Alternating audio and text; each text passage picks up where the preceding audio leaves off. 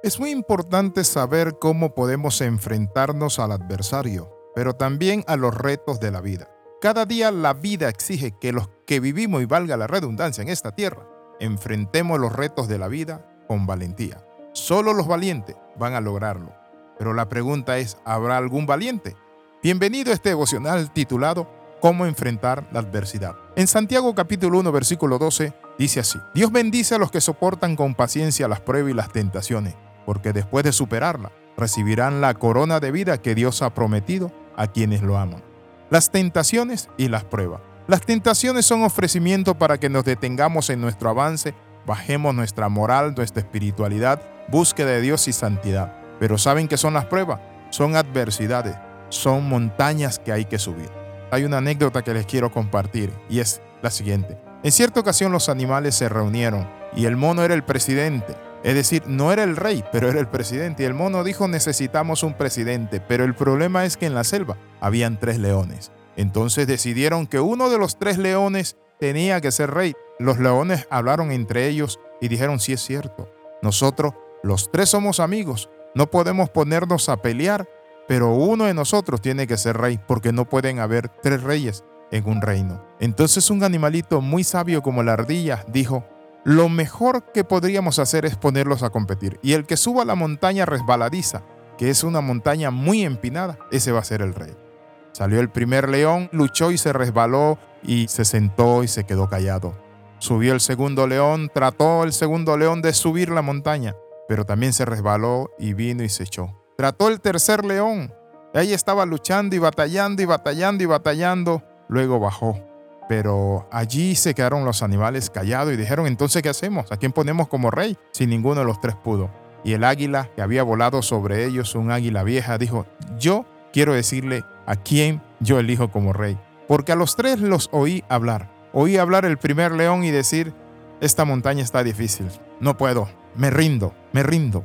El segundo también dijo, esta montaña está muy resbaladiza, me rindo. Pero el tercero lo oí decir, esta montaña está resbaladiza, pero mañana volveré a intentarlo. Y si no puedo mañana, pasado mañana hasta que lo logre. Entonces todos los animales del campo eligieron al tercer león. Es importante saber cómo vencer las dificultades, y esto reside en el hecho de que la visión incorrecta del problema nos lleva a tener un pensamiento incorrecto, negativo. A veces con los problemas nos deprimimos y vemos los problemas como si el mundo se deshace. Hay madres de familias que se ponen a llorar por sus hijos, se desesperan y no saben qué hacer y quieren suicidarse. No, señora, mire, piense, usted caballero que tiene un problema en su empresa, quizás le bajó la fuerza de venta, ya no está vendiendo lo mismo, reestructure su empresa. Usted quizás, pastor, que su iglesia dejó de crecer. Tenemos que volver a una reingeniería de la visión. ¿Qué significa esto? Ver lo que nos sirve, lo que no nos sirve, evaluarnos, crear nuevas formas, tener una cultura de cambio.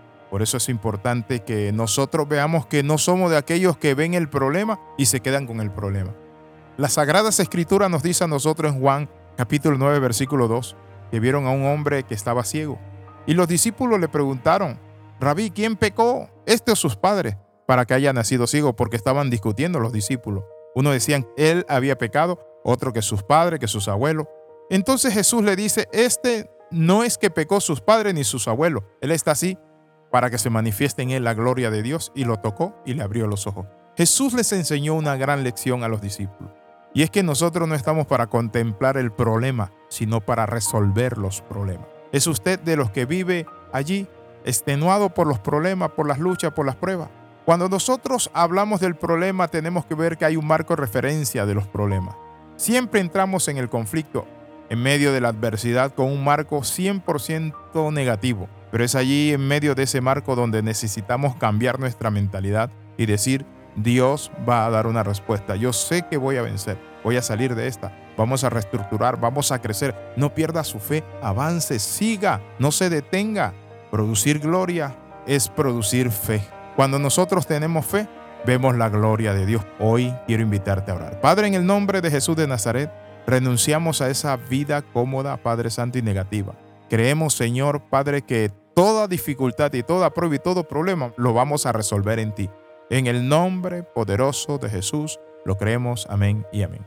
Escriba al más 502 42 45 60 89. Bendiciones del Dios Altísimo. Le saluda el capellán internacional Alexis Ramos. Recuerde las 13, comenta, comparte y crece. Nos vemos en el próximo devocional.